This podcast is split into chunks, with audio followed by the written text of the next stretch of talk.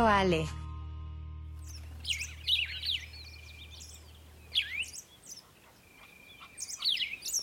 Miércoles 2 de marzo. Ay, oigan. Estamos en la mitad de semana y les juro que siento que es sábado con cara de domingo en la noche y depresión. Hay días que siento que son eternos, eternos, eternos, eternos. Hoy les juro que en la mañana Luca dijo mamá de las 7 de la mañana a las 8 y cuarto un millón de veces. Y ahí sí siento que los pelos de repente se me ponen de punta. O sea, quiero llegar a aventarlo a la escuela, literal, y regresarme a mi casa y hacer ejercicio o qué hacer, o ir al súper, o cualquiera de esos que ahora son mis placeres de la vida. Eso me da mucha risa. Nunca creí que ir al súper llegara a ser algo tan placentero. Obvio ir al súper sola, no con alguno de los niños. Porque hubo un tiempo que, o sea, no tenía quien ayudara ni con Luca. O no lo de no iba al kinder, entonces tenía que llevármelo y pues no era tan placentero. Pero ahora ir sola al súper, poder escoger la fruta en paz, qué placer tan, tan hermoso. sí, señoras, sí, sí, eso se convierte en un placer. Ya el placer no es irte con tus amigas a echar eh, la copita, el antrito, eh, o irte al trabajo y, estar súper productiva, creativa, salir tarde o llegar muy temprano a la chamba. No, no, no, no, no, no, no. En este momento de la vida, aunque también trabajo en casa y hago otras cosas, mi placer más grande no es ninguno de esos, es ir al súper sola y tener tiempo para escoger la fruta o checar los descuentos con tiempo, así con calma. Sí, así es. Bye, ya no digo más tonterías, adiós. Hola, ¿cómo están? Oigan, ya es viernes, viernes, viernes, viernes, viernes, viernes. Siento que llego agotada y destruida. Aparte, les acababa de contar que, que Polly ya estaba mejor y se sentía mejor. Y anoche tosió toda la noche otra vez. No saben, no saben. En donde vivo es todo, la mejor tecnología, los mejores doctores, pero de repente sacar una medicina es un problema. No, no, no, no saben. O sea, llevamos mi esposo y yo una semana tratando de conseguir una medicina por el mundo entero. O sea, bueno, no por el mundo, por el estado entero. Entonces, hoy en la mañana sí estaba muy de malas, muy enojada, eh, porque lleva saliendo de la tos y otra vez. Trae como un bichín que no encontramos qué es. Entonces, bueno, la próxima semana visitaremos más doctores para ver qué está pasando. Pero bueno, dentro de todo tiene mucha energía. Ya tomamos nuestra clase de música con Yami Music y eso le da pila, le da luz, le encanta, se la pasa bomba. Entonces, bueno, cuando hace sus clases feliz, sé que está muy bien. nada, más les, nada más les quería contar esa parte. Por el otro lado, Luca, ya saben, ese es un latoshin, latoshin. Ayer se pasó a mi cama, a eso de las 2 de la mañana, y la verdad, respeté mis ganas de abrazarlo y no lo regresé a su cama. Ahorita que se puede, que se quede con sus papás en la cama. Ya que no se pueda, sufriremos. Rico viernes. Oigan, ¿qué hacen los viernes? Yo los viernes mi plan siempre es a las dos paso por Luca y de ahí nos vamos a comer. Eh, Juan, mi esposo, yo y Luca. Eh, para darle como un poco de espacio eh, de atención absoluta a Luca también. Y nuestro viernes es nuestro viernes de comida con Luca y, le ponemos mucha atención. Cuéntenme qué hacen. Besos. Domingo 6 de marzo. ¿Cómo están? Oigan, ¿saben qué, estoy viviendo? Bien, ¿qué, ¿qué estoy viviendo ahorita qué estoy sintiendo ahorita? Juanjis ya tiene casi siete años. Luca tiene tres años, que cumplió en enero. Y mm, por primera vez empiezo a sentir como un poquito más de, de, de orden. Los primeros años de mamá son una cosa tan difícil, tan, tan, tan difícil, que es lo que estoy recordando, de, ay, de tanta inestabilidad, no duermes, no descansas. Eh, los primeros meses específicamente recuerdo que con, con Luca eran una cosa, uff, uff, complicadísima Con Juanjis lo fueron, evidentemente, pero lo que me pasó con Juanjis es que como él estaba en el hospital, pues al final era, era otro tipo de angustia. Cuando salió del hospital ahí empezó lo bueno, ¿no? Y bueno, ni qué decir cuando regresábamos a los hospitales y todo eso. Eh, pero, pues por primera vez empiezo a sentir un poquito más de calma. Eh, ahorita tengo una persona que me ayuda. mi Moni bella, hermosa, preciosa. Qué bárbara. O sea, es mi amiga psicóloga, pero me ayuda, pero ay, la amo con toda mi alma. Eh, Juan y yo, pues también estamos más organizados acá. Es que, neto, como, como cada cultura es diferente. O sea, de verdad en México tenemos tantas cosas que no valoramos. Acá son otras cosas en donde yo vivo, en Houston. Son, por supuesto, que un millón de cosas hermosas, ¿no? Eh, y, como tal vez un lugar más seguro, más tranquilo, pero pues no tienes tanta ayuda, em, em, no tienes a tu familia cerca también que te echa la mano, ese tipo de cosas. Pero bueno, les cuento que con tres y con siete empiezo a encontrar un poco más de tranquilidad. He oído el dicho de cuando son grandes son problemas grandes. Bueno, no pensar en eso, disfrutar esta etapa en la que siento que estoy entrando a un poquito más de paz y estabilidad. Les quería contar, por si están pasando por esa etapa que es una locura, pasará, señoras. Se los prometo que en algún momento pasa.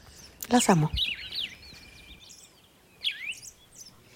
Hola, ¿cómo están? Esto es el podcast Mamá sin Límites. Y estás aquí porque sé que eres exactamente eso, el título de este podcast, Una Mamá sin Límites. Comenzamos.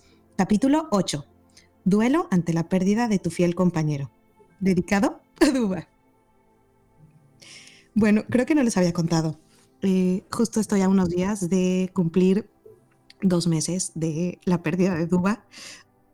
Si no les he contado es porque creo que ni yo misma he tenido tiempo de, de, de, vivir mis emociones. Justo fue en diciembre, los últimos días de diciembre, y entre que teníamos visitas, estábamos corriendo con Navidad, con tantas cosas, pues no me permití mucho como sentir mis emociones, eh, vivir ese, esa pérdida.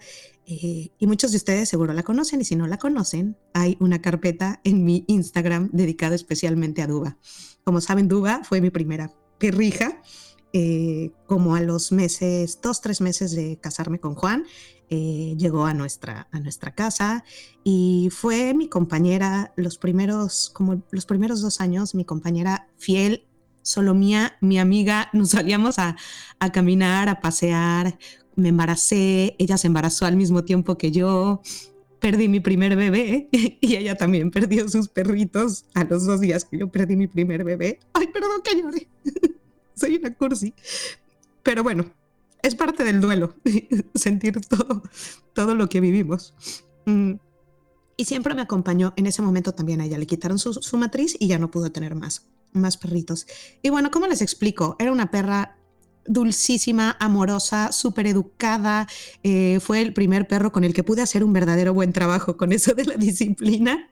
Y después llegó Pollito y ahí creo que eh, se alejó un poco de mí y, creo que hasta sus últimos días no me perdonó.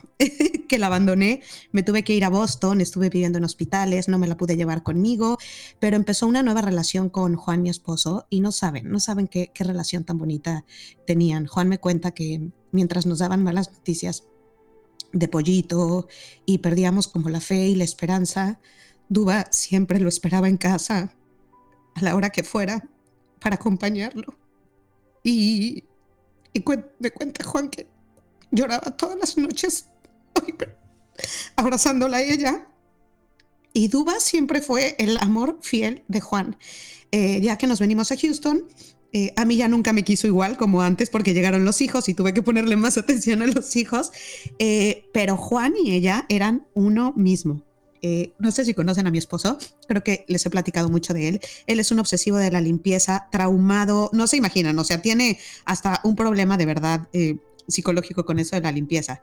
Pero su amor era tan grande a Duba que Duba dormía en su cabeza, en su almohada, de todas maneras. Y no le importaba que trajera pero las patas sucias o algún animalito o lo que fuera. Duba dormía con él y era la única mugre que permitía en su casa. Entonces, bueno, evidentemente cuando tuvimos la pérdida, que fue repentina, eh, porque fue en un accidente, eh, iba saliendo un coche, no la vio y la atropellaron. Juan bajó por ella corriendo, la, recogió y, mientras iba en el coche con, con Ramón eh, se fue Duba, pero Juan me cuenta que, que mientras se despedía Duba de esta tierra, él pudo platicarle que se podía ir tranquilo, que se podía ir en paz que, había hecho un gran trabajo como, nuestra mascota y como nuestro amigo fiel, y, pudo irse tranquila porque Juan estaba con ella en ese momento.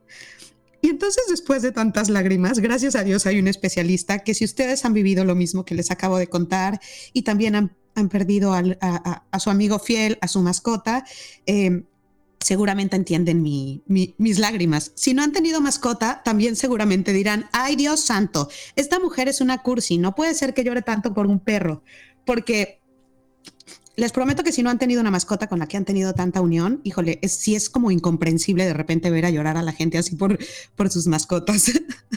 Pero nuestra experta nos va a ayudar. Ella es Rosy Aguilera. Ella da psicoterapia a adolescentes y adultos para el manejo de ansiedad, depresión, enfermedad y duelo. Psicóloga hospitalaria y tanatóloga. Trabaja en un hospital dentro del área de terapia intensiva con pacientes y familiares. El valor que mueve su vida es ayudar a otros por medio de su profesión. ¿Cómo estás, Rosy? Hola, Vero. Muchas, muchas gracias por la invitación al escucharte me, conmueve mucho, conecto, creo que contigo, con estas historias desde la emoción y, y wow, creo que es, es, algo muy, muy importante, ¿no? Que como tú misma lo, lo mencionaste, a veces no nos permitimos sentir o no nos permitimos tener estos espacios para expresar abiertamente lo que sentimos ante la pérdida eh, de una mascota, de un ser querido, ¿no? En cualquier situación, en cualquier momento del duelo, sin juzgarnos, ¿no? O sea, simplemente estar y sentir sin juicios. Y por lo mismo creo que este tema es muy, muy importante y te agradezco la invitación porque es, es, algo que casi no se habla, ¿no? O sea, creo que casi no hablamos de lo que representa perder una mascota, un ser tan querido, tan amado y con un significado único y especial para cada uno de los que podemos haber tenido esta experiencia.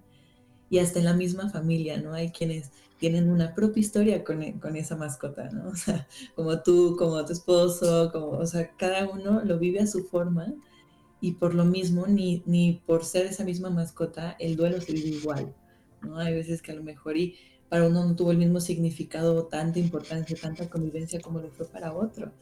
Y desde ahí empezamos a conectar con eso, ¿no? Con las emociones, con lo que representa la pérdida. Si hablamos de duelo, pues al final es eso. El significado del duelo es el dolor que se vive ante la pérdida de algo significativo y valioso para nosotros. Puede ser desde un ser querido, puede ser desde una persona, como una mascota, como un trabajo, como una etapa de vida, como un objeto muy valioso. Entonces, por lo tanto, no una pérdida es más importante que otra, sino que al final todo, todo se va a basar en el valor, en el valor que se le atribuye a aquello que estamos perdiendo. Y desde ahí comenzamos. Entonces, muy Oye, historia. ¿Tú alguna vez has perdido, tienes mascota o has tenido, has perdido una mascota? Ay, sí, sí, sí, sí. La verdad es que justo ahorita que lo, que lo, que lo hablabas, como que conecté con esa misma emoción y recordé cómo fue eh, perder a, mi perrita, a mi compañera de, de la infancia, ¿no? A, mí me la regalaron cuando era niña, tenía como 10 años, este, no, y más o menos recuerdo que, que pues sí, era como esa primera ilusión, tener esa primera mascota y cuidarla y apapacharla y darle todo. Y, y sí, hace cuatro años que, partió fue muy interesante porque precisamente fue un 31 de diciembre, igual, mm. diciembre, en esta fecha, ¿no? El último día del año, mi mamá cumpleaños en ese día, el 31 de diciembre, entonces esto fue en la noche. Ella ya mm. había tenido una semana difícil, o sea, como que sí se veía un poco ya cansada, ya, ya estaba grande, tenía 16 años, pero fue muy, muy, muy interesante cómo lo vivimos ese momento porque estamos arreglándonos para irnos a cenar el año nuevo, el cumpleaños de mi mamá. Y en la noche a mí me tocó verla, ver verla por primera vez, así, ¿no? Acostada ya, sin moverse. Y dije, esto, o sea, como que en automático sentí un vacío en el estómago muy fuerte y, y la veo, no, no la quise tocar yo, en automático dije, pensé en mis papás, dije, mamá, creo que Barbie se llamaba, dije, Barbie ya murió, ¿no? Y entonces ya llegan todos y, y pues en efecto, ya, ya estaba desvanecida por completo y, y fue muy, muy fuerte verla porque jamás había vivido una pérdida así.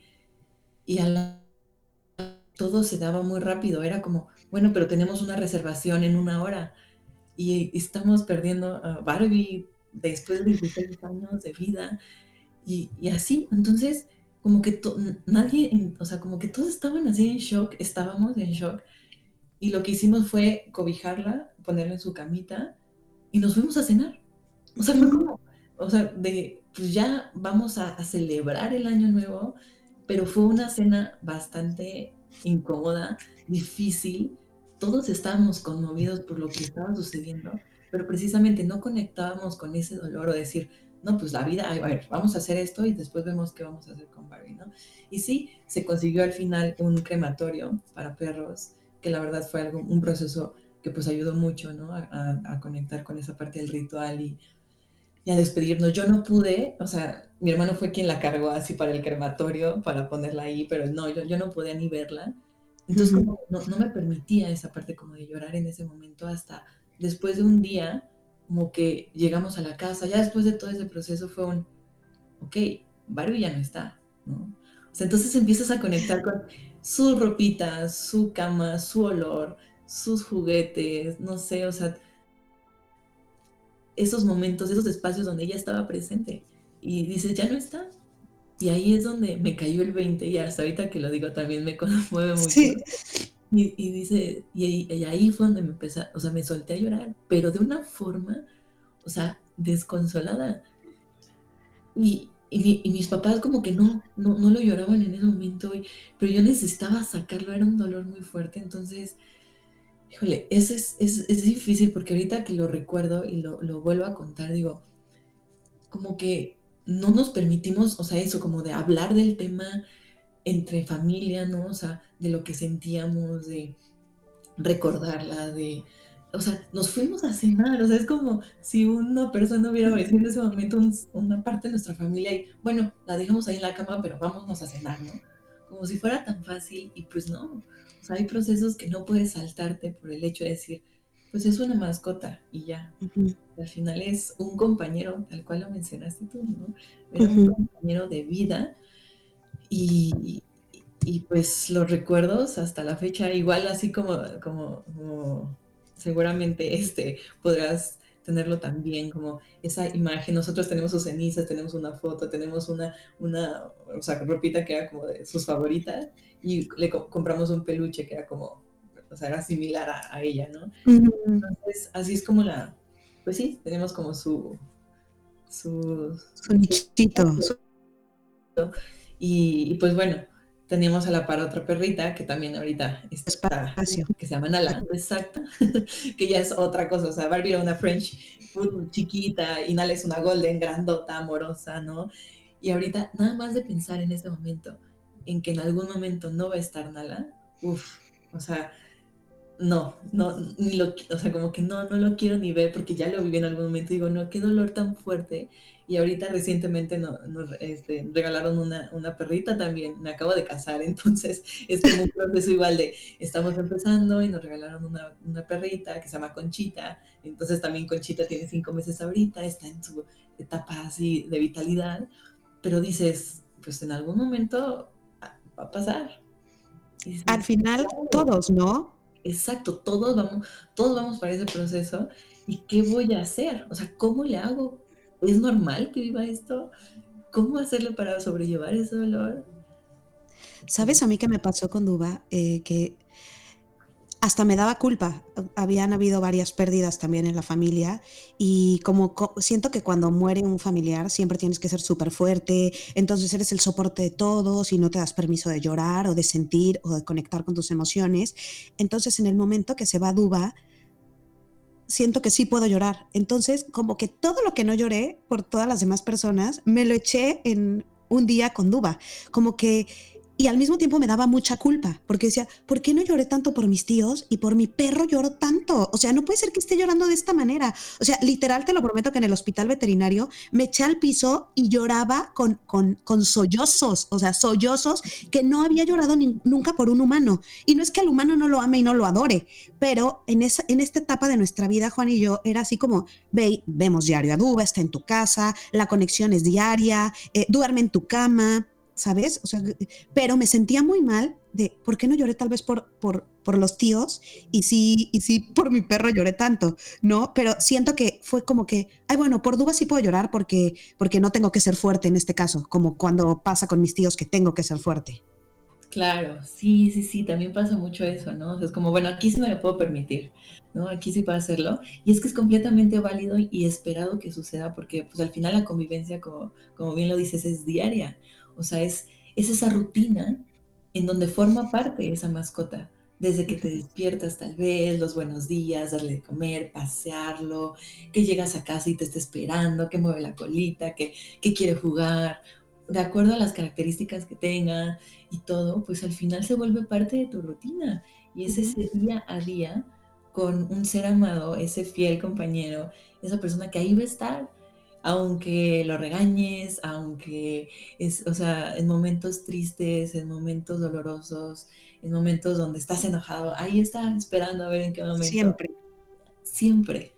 Yo creo que por eso no es como tan fuerte la pérdida de una mascota, porque e, e, esos dichos de, de es que no se enoja, no tiene memoria de, los regaños, eh, al minuto ya está como si nada. Eh, de hecho, si la regañas es una carita de tristeza que dices, ay Dios santo, creo que se me pasó la mano, no, no, no, no, no. Pero oye, Rosy, ayúdanos a, a guiarnos. ¿Qué hacer en este proceso? Cuando estás, por ejemplo, al principio, que acabas de vivir algo así, que sientes una desolación terrible, que sientes que nunca se te va a pasar la tristeza, que ni el perro más bonito del mundo ni el más amoroso va a llenar nunca ese vacío. ¿Qué podemos hacer? Ay, pues sí, mira, en las primeras fases, y creo que es esta primera etapa, esos primeros días, donde todo parece muy confuso, también donde dices, no, es que no es posible que ayer la estaba viendo, ayer estaba conmigo y ahora ya no. Y qué, o sea, ¿qué hago, no? Entonces, lo, lo, más recomendable en esta primera etapa es permitirse sentir y estar sin juicios, que eso parece fácil en la teoría, pero qué tan difícil es, ¿no? Precisamente a veces pues la vida sigue y entonces, no, pues ¿cómo, me voy a ¿cómo voy a detener mi vida por una mascota? ¿Cómo voy a dejar de trabajar? ¿Cómo le voy a decir a mi jefe, oye, no, espérate, es que me siento muy mal y necesito permitirme sentir y no voy a hacer esto o no voy a estar en esa reunión? No, pues no, entonces permitirse sentir es un gran reto, no es fácil y, y es algo que por lo mismo se recomienda y se recuerda constantemente porque tal, tal vez eh, no nos vamos a detener por completo, no vamos a detener nuestra vida, nuestra rutina, ese día a día, porque aparte es, es hasta recomendable tenerlo como esta distracción. Y se dice, ni tanto en el dolor, ni tanto en la evitación, ¿ok? Entonces, para eso sí es recomendable tener un espacio neutro en donde se pueda recordar, ¿no? En donde tal vez se pueda prender esa velita, donde tengas esa imagen de tu mascota, donde tengas a lo mejor ciertos objetos valiosos y donde te permitas recordarlo, ¿no? Hasta hablar con tu mascota. Si le oye, así, o sea, me siento y sé que aquí estás y aquí estarías en este momento y, y recordar ciertos momentos, tal vez hasta en familia, si esto se permite, ¿no? O sea, recordar a, a, una mascota, anécdotas, quién era, ¿no? Esa esencia, conectar con la historia de amor de, eh, con esa mascota, no con la historia trágica porque a veces, pues sí, suceden accidentes, cosas que dices, pero eso, eso eh, no solo es eh, la pérdida, ¿no? La pérdida también es toda la historia de amor, todo lo que nos permitimos vivir con nuestras mascotas. Entonces, por lo mismo, no es recomendable únicamente quedarte en cama todo el día llorando, llorando, llorando, en la emoción, porque también es desgastante. Eso cansa, es agota y a veces no sabes ni, ni para dónde. Lo recomendable es tener momentos del, día o de la semana, ¿no? O sea, dependiendo de nuestra dinámica y rutina, para conectar con lo que sentimos, para conectar con esa emoción, hablar con nuestras mascotas, reunirnos en familia, compartir anécdotas, pero ni, tampoco llegar por completo a la evitación. Entonces, ni tanto en la emoción llorando en cama todo el día, ni tanto en la evitación de no, no, ni quiero pensar en, en, mi mascota, ni quiero recordarlo porque voy a llorar. No, no, no, no, no, no, no, no. hay que hablar del tema porque vamos a llorar y aquí hay que ser fuertes, ¿no? Entonces, eso es recomendable en estas primeras etapas, permitirnos sentir en estos espacios que nos, eh, que nos permitamos y construyamos para recordar, ¿no? Y Perfecto. Perfecto, me encanta la idea. Sí, sí sentir, sí llorar, pero no tampoco quedarte 10 días en cama, que de repente, por respetar muchísimo nuestro duelo, pues no, no, no, salimos de esa tristeza porque no quieres convivir con nadie y no te das la oportunidad de ver otras cosas y de continuar con, con tu rutina. Exactamente. Y también algo muy importante son estos rituales de despedida. ¿Por qué? Porque también ayudan a, mm. liberar lo que a lo mejor tengamos eh, pendiente, ¿no? O que a lo mejor queramos eh, tanto agradecer como eh, pedir perdón, tal vez porque justamente ahí las culpas, las culpas son fuertes. En cualquier tipo de duelo, en cualquier tipo de pérdida, la culpa es parte del proceso. Es, es que a lo mejor, y si hubiera hecho aquello, y si no hubiera salido, y si tal. Por ejemplo, en la eutanasia con las mascotas, eso sucede mucho es, no, a lo mejor, o sea, yo le, eh, o sea, corté su proceso de vida, ¿no? Decidí que ya era momento y eso puede generar culpa a largo plazo. Entonces también por eso es muy importante permitirnos un espacio y brindar este ritual de despedida en el cual eh, puedas hablar con tu mascota y le, agradezcas, ¿no? Por, por su vida, por lo que haya sido para ti eh, ese significado, lo que hayan compartido y también un espacio para pedir perdón o perdonar, que eso también es muy importante. Y al final, el cómo vamos a recordar a nuestra mascota, cómo queremos recordarla, como aquel eh, perrito eh, juguetón que me veía su colita, que me recibía con gusto, aquel gatito que, aunque no era tan cariñoso, pero de repente también se dejaba acariciar. es como conectar también con eso, cómo quiero recordar a mi mascota. A lo mejor no en sus últimos días donde tal vez ya tenía mucho dolor o donde sufría, pero sí en momentos donde pues conecto con esos recuerdos. Entonces también es importante. Oye, y a mí me da mucha paz saber cómo qué va a pasar. Sé que es difícil en, el duelo saber qué va a pasar, pero hay etapas. Entonces, pon tú, al principio es toda esta parte de ¡Ah! qué pasó, estás como reconociendo tus emociones, estás este, sobreviviendo también. Eh, y, qué sigue? ¿Nos podrías platicar un poco de, las etapas? Sí, sí, sí, mira, en esta primera etapa, pues bueno, viene un poco la negación, ¿no? Como el, choque de ¡Ah! esto no está sucediendo o está sucediendo, pero no sé ni quién soy ni qué voy a hacer y toda la confusión, ¿no? También que mencionas. Y ya, bueno, en esta etapa se permite sentir, se elaboran este tipo de procesos y posterior a ello empezamos en una etapa em, de negociación. ¿ok? De negociación con nuestra realidad, con la misma pérdida. Entonces, al principio, pues sí, en esta negación, en este enojo tal vez de por qué no era su momento, o eh, podía haber vivido más tiempo, o por qué la enfermedad, o por qué tienen que vivir también desde este dolor. Entonces, bueno, ya después, pues aunque nosotros sintamos lo que sintamos, la realidad no va a cambiar. Entonces ahí es donde entramos en esta fase de negociación con la realidad. Es un, ok, esto no va a cambiar, pero entonces, ¿qué sí puedo hacer? ¿Qué puedo hacer para, pues de alguna forma, ir sobrellevando este dolor y esto que estoy viviendo? Entonces, en esa etapa de negociación, pues puede existir un, ok, pues me voy a dar un chance, em, pues tal vez ahorita no quiera, no quiera eh, adoptar o tener otra mascota, pero eh, pues sí, tal vez sí me voy a dar unos ratitos eh, para pues salir y ver otras, otras mascotas, ¿no? O sea, como, o, de alguna forma a veces hasta ver fotos, ¿no? De, mascotas, y aunque sienta la emoción, pero ya voy negociando con la misma realidad.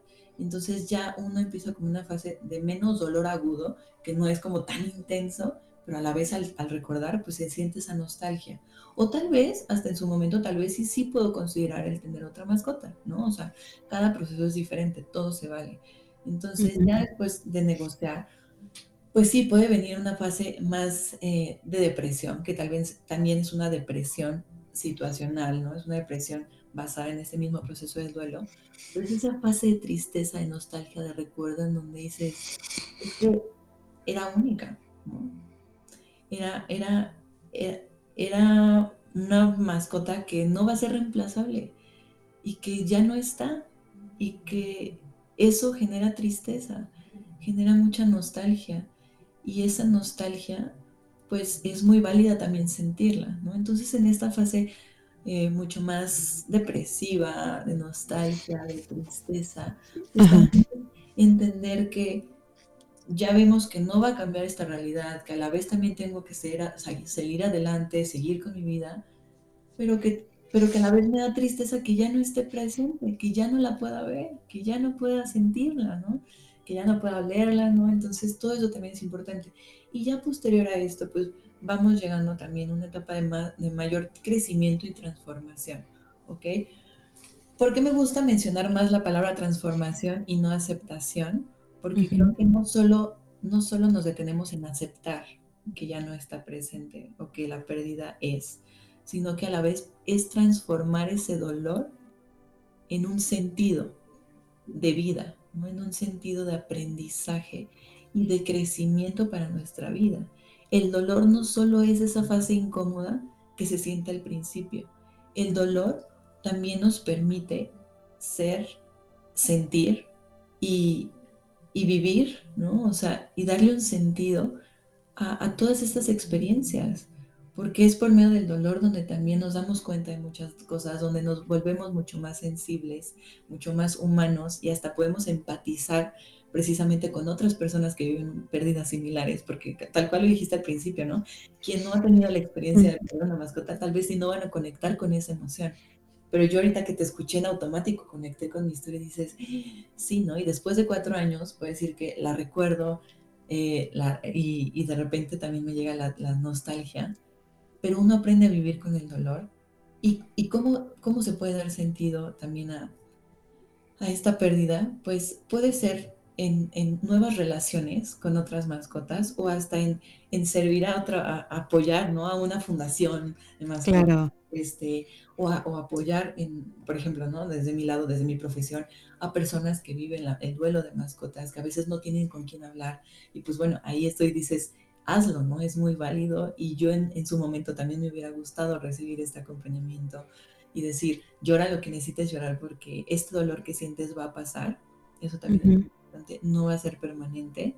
El dolor así de intenso como es al principio no va a ser permanente. En una fase de transformación, de crecimiento, también se llega a, darle un sentido y decir, gracias, Barbie, ¿no? En este caso, porque me enseñaste mucho de mi vida, o sea, me, me hiciste una persona mucho más sensible, me conectaste con, con, con, esta pérdida y sé que se vale sentirlo y me lo puedo permitir cuantas veces necesite. Y, y creo que eso es, o sea, eso es, pero para llegar a esta fase de transformación y de crecimiento y de aprendizaje y sentido, es muy importante pues vivir el proceso como se recomienda, ¿no? O sea, sentir desde el inicio, no quedarnos con esas emociones, porque si no, eh, vamos obstaculizando el mismo proceso. Y uh -huh. en, en, las etapas es muy importante recordar que no son lineales. O sea, no es de que hay, paso una y luego ya voy a otra, y ya voy a otra y no. A veces puedes estar negociando y de repente, boom, vuelves a un, es que esto no puede ser posible, es que la extraño, es que no quiero vivir sin ella. Y también es muy importante que si sentimos que no podemos con ese dolor, pues también se vale pedir ayuda, ¿no? O sea, uh -huh. se vale decir, no puedo, no me entiendo, no logro salir adelante, sigo sintiendo el mismo dolor que el día uno, la sigo recordando y no puedo salir de esto. Es como, ok, pues también podemos pedir ayuda, también podemos trabajarlo para saber qué está pasando. Sí, oye, y es bien importante no reprimir las emociones, porque especialmente siento con este tema, como, como te digo, a veces es, ay, qué exagerada, ¿cómo llora tanto por un perro si solo era una mascota? Te lo guardas, te lo guardas y luego eh, pasan años y lo acabas sacando con de otras maneras, ¿no? Con una agresividad horrible que te guardaste por no sé cuánto tiempo, por no poder llorarle bonito a tu perro, sentir todo lo que eh, tenías que sentir en ese momento. Y bueno, aplica con cualquier pérdida. Exactamente, exactamente. O sea, el reprimir nuestras emociones llega a obstaculizar ese mismo proceso y entonces si partimos de que al final son este, altas y bajas, días más difíciles que otros, vas procesando, lo vas entendiendo, vas conectando contigo, vas aprendiendo, pues si no, no llegamos ni a conectar con esas emociones, pues no llegamos a entender que es algo importante y valioso hacerlo y por lo mismo hablar del tema, ¿no? O sea, tener estos espacios para poder hablar del duelo, ante la pérdida de una mascota, porque no solo es una mascota, ¿no? O sea, creo que es más, más que eso. Y... ¿Ya acabó nuestra terapia? ha llegado el momento. Llegó el momento. Te digo que no llevo. Una disculpa, los amigos son parte del ambiente. Este, sí, pero, pero es que es eso, no solo es una mascota, sino que es tu mejor amigo, es tu compañero, es, es, es, ese ser que estuvo en esos momentos más difíciles. Entonces, pues es, es todo lo que representa, o sea, ese significado que tiene para mí, eh, que a lo mejor y no lo va a tener para otra persona, y por lo tanto, escuchar esto, también eso es importante, ¿no? O sea, cuando veamos que un amigo o familiar pierde una mascota, lo más importante es evitar decir, ay, como dices, ¿no? Pero pues es una mascota. Mira, adopta otro, compra otro y ya, ¿no? Justo, justo eso. Hay frases que no se deben de decir. Dime, dime así la clásica, y yo también ahorita recordaré algunas, que no, no digamos nunca, por favor. No, échale ganas, no, échale ganas. Este, no es para tanto, por ejemplo, cuando se trata de una mascota, o no, ¿Ya ves por qué te encariñaste tanto? ¡Ay, eso! ¡Ay, es que yo por eso no tengo mascotas, porque luego te encariñas mucho y sufres. Mira cómo está sufriendo. Entonces, ¿perdón?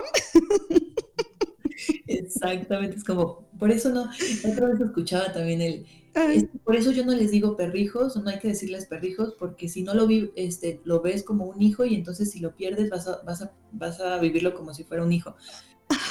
Me mato. Y luego... O sea, como que estamos constantemente huyendo, ¿no? Del, sufrimiento. No, no, no, Claro. Oye, también, por favor, se lo suplico, no le regalen luego, luego un perro a la persona que acaba de, de, perderlo. Como dices, tal vez un niño puede ser que sí le sirva, pero yo perdí un perro como a los 15 años, se llamaba Tarzán. Eh, Ay, no, no era Tarzán, fue Coqueta. Coqueta. Y, y, luego, luego mi tía al día siguiente me llevó un perro. Y yo fue, o sea, el pobre perro más odiado del mundo, porque yo no quería un perro. ¿Para qué quería amar más a otro animal después de todo lo que me estaba doliendo el mío? Entonces, no regalen mascota. Puedes preguntar, oye, ¿te haría feliz?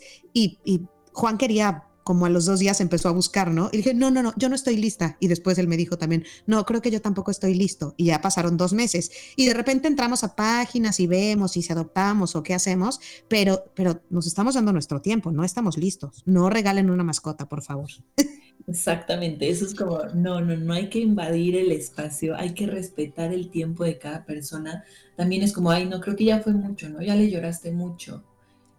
Es muy subjetivo, ¿cuánto es mucho? ¿Cómo yo puedo saber lo que la otra persona está sintiendo o hasta minimizar su emoción?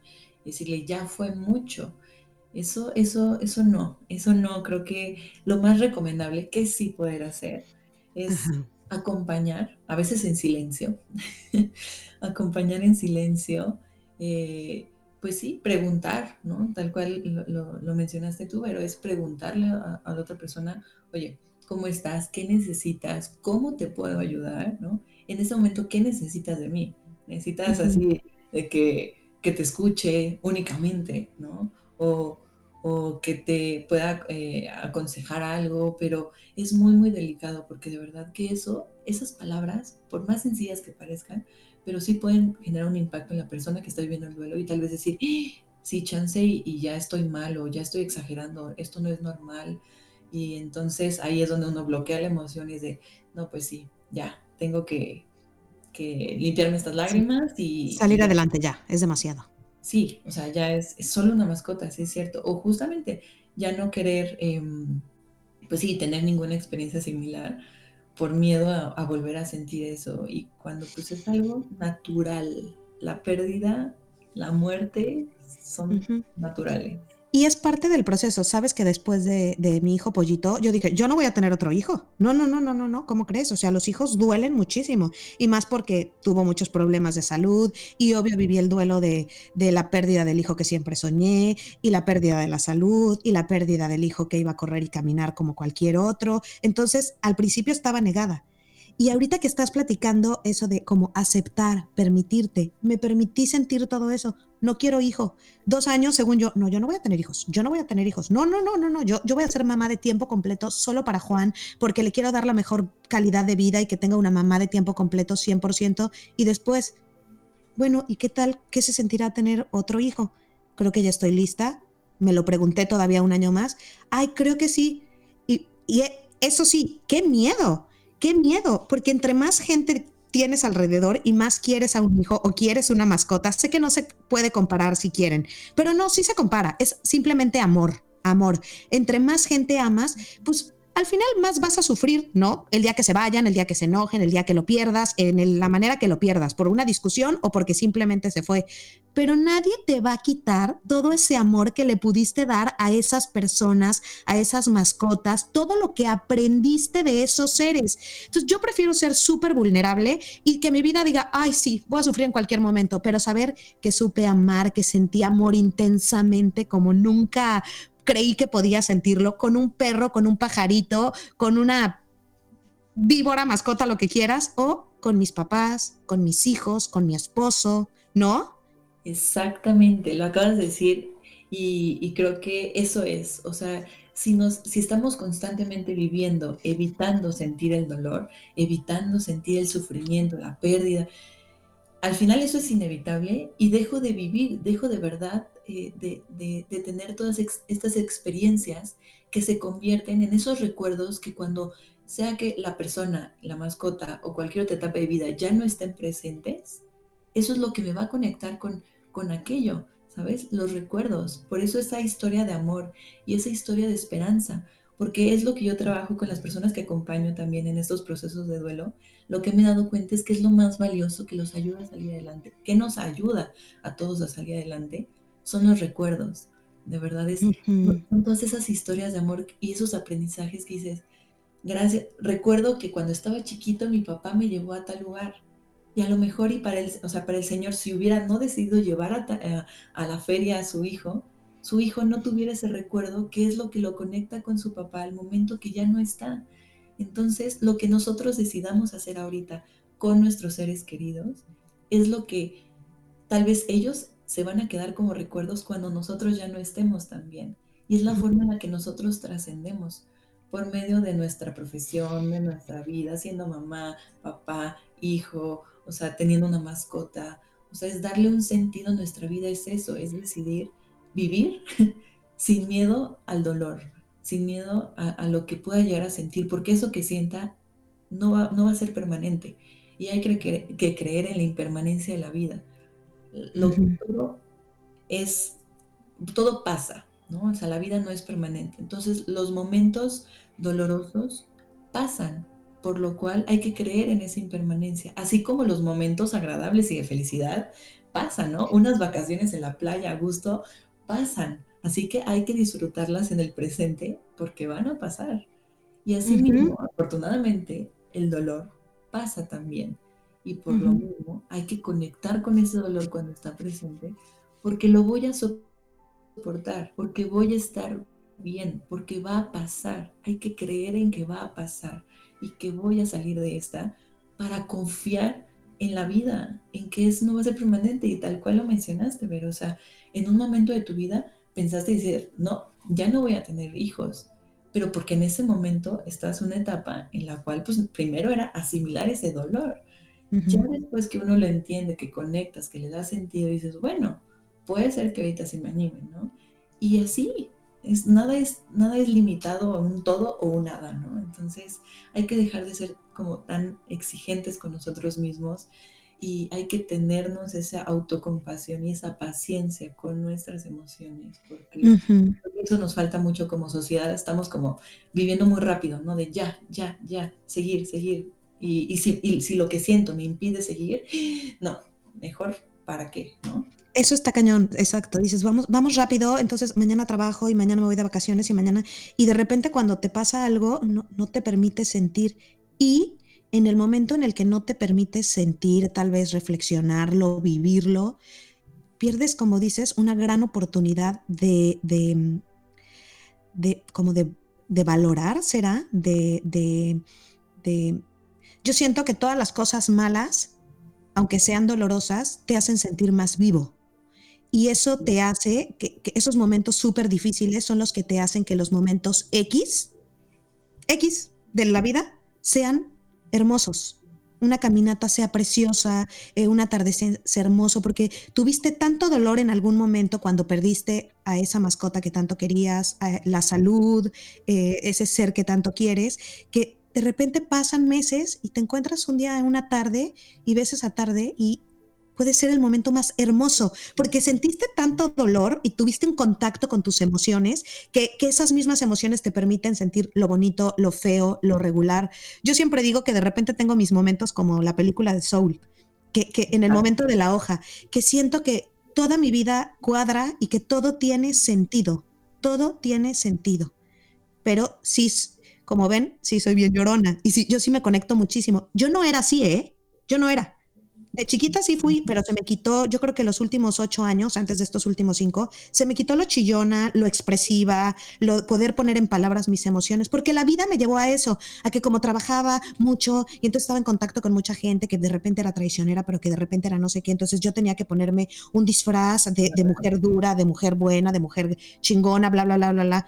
Empezó todo el proceso de lo de mi hijo y empecé a llorar otra vez por todo y lloraba por un atardecer, que pues, te podría decir, pendejo, me ponía a llorar porque oía un pajarito y ahora lloro por esas cosas, lloro como estoy llorando por Duba. Si, si Duba tal vez hubiera muerto hace no sé cuántos años, no hubiera llorado como estoy llorando ahorita, porque estoy en una etapa de un, de, un contacto con mi ser, con mi alma, conmigo, que me permite disfrutar lo más X, agradecer por lo más X, gracias a todos esos momentos tan difíciles que me tocó vivir en estos últimos años.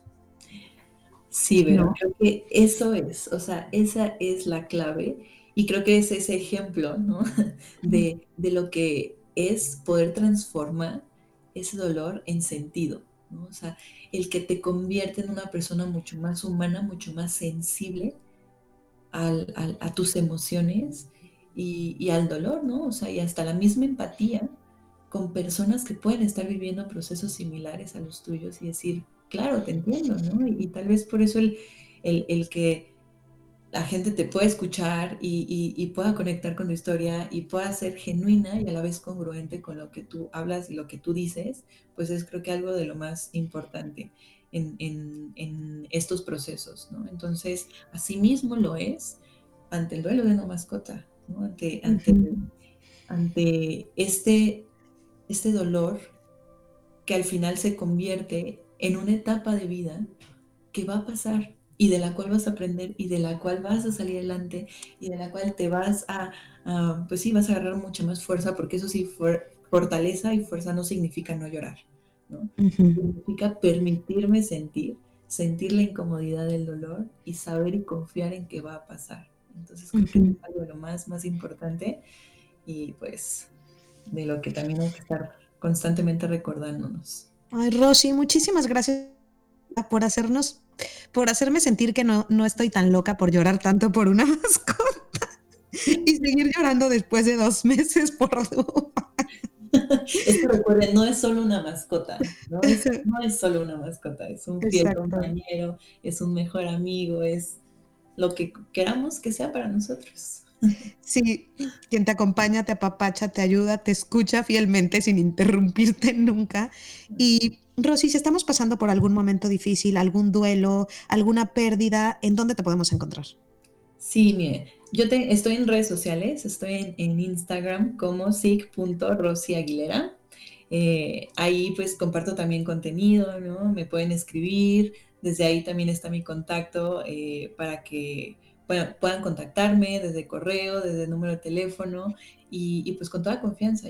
ahorita pues yo estoy precisamente brindando mucho acompañamientos tanatológicos y consulta privada ¿no? en psicoterapia, pues para también poder trabajar todos estos procesos, como les decía. Hay veces que uno mismo dice, no, no puedo, ¿no? O sea, no, no encuentro camino. Acuérdense que uno no va al psicólogo solo para trabajar un trastorno, ¿no? Porque uno ya está muy mal, sino a veces es preventivo si ya estoy viviendo un proceso de duelo, bueno, prefiero vivirlo acompañado de un especialista y saber si voy por ese camino, ¿no? O qué puedo hacer para sobrellevar esas emociones. Así que sí, por redes sociales igual me pueden contactar y, pues con toda confianza, de verdad. Yo te agradezco también el espacio, creo que es muy humano y, y qué bueno poder hablar de estos temas tan necesarios y que la gente conecte con esa emoción y, y sentirse validado y que se permita eso, ¿no? Sentir.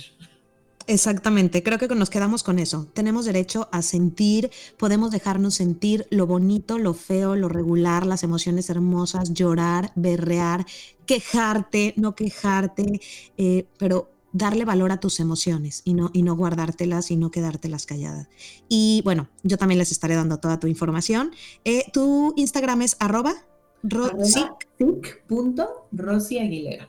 Gracias por tu tiempo y gracias por ese trabajo tan bonito. Ay, yo de las cosas que más admiro son las terapeutas de terapia física ocupacional, todo eso. Eh, y las personas que te acompañan en estos procesos y, que aparte tienen el, tacto así como tú y que te escuchan y que tienen esa voz dulce y esa cara dulce, porque también me he encontrado a dos, tres terapeutas, siempre cuento esta historia, que, el día que me dieron la noticia de Pollito estaba la, terapeuta y al instante me, me, dijo como alguna frase de esas positivas este, motivadoras y que fue lo peor que me pudo haber dicho. A ver, no estoy en el momento, déjame llorar, no me digas ninguna frase motivadora ahorita. Después la entendí y y, ya, la adoro con toda mi alma, pero en ese momento te juro que no, no, no, no, o sea, me caía muy gorda. Tu trabajo es bien difícil, oye, acompañar a la gente en esos momentos tan difíciles, eh, tal vez de una noticia en el hospital, ¿no? Tú estás en el hospital también. Sí, sí, sí, o sea, es, es un proceso, ya llevo cinco años en el hospital eh, y trabajar en área de terapia intensiva es todo un reto también. Son momentos muy difíciles, es donde la incertidumbre está de por medio, no saber si la, persona que está dentro va a morir, se va a recuperar y acompañar. Es eso, acompañar. Y yo siempre les digo también a, las personas que a veces también doy clases, ¿no? O sea, a, psicólogos, que más que la, cualquier técnica sofisticada, las técnicas podremos aprendérnosla. Pero si no nos dirigimos desde esta calidez humana, desde el trato humano, por eso creo en la magia del trato humano, porque eso, eso es, hace la diferencia, desde un acompañamiento humano, desde esa voz que diga, aquí estoy, y solo habla, ¿no? Dime lo que tengas que decir, sin juicio, aquí voy a estar. Eso creo que es de lo, más valioso y por eso amo mi profesión y, amo hacer lo que hago porque pues me conecta con esa parte de ayudar a otros y, y pues la preparación aquí está, así que pues te agradezco de verdad infinitamente el espacio fue muy, muy gratificante para mí poder platicar en esta ocasión contigo, para que nos, nos, están escuchando también y pues espero que tengamos otras oportunidades. Sí, por favor, muchas gracias. Gracias a todos ustedes también por escucharnos. Nos vemos la próxima semana y ay, me encanta compartir todas estas cosas con ustedes, conocer a gente eh, tan linda que nos va a guiar en, en, nuestra vida, con nuestras emociones. Ya saben que, que, que cuando veo algo que me gusta, que a mí me sirve, me encanta compartirlo con ustedes. Gracias, Rosy. A todos, hasta la próxima. Bye.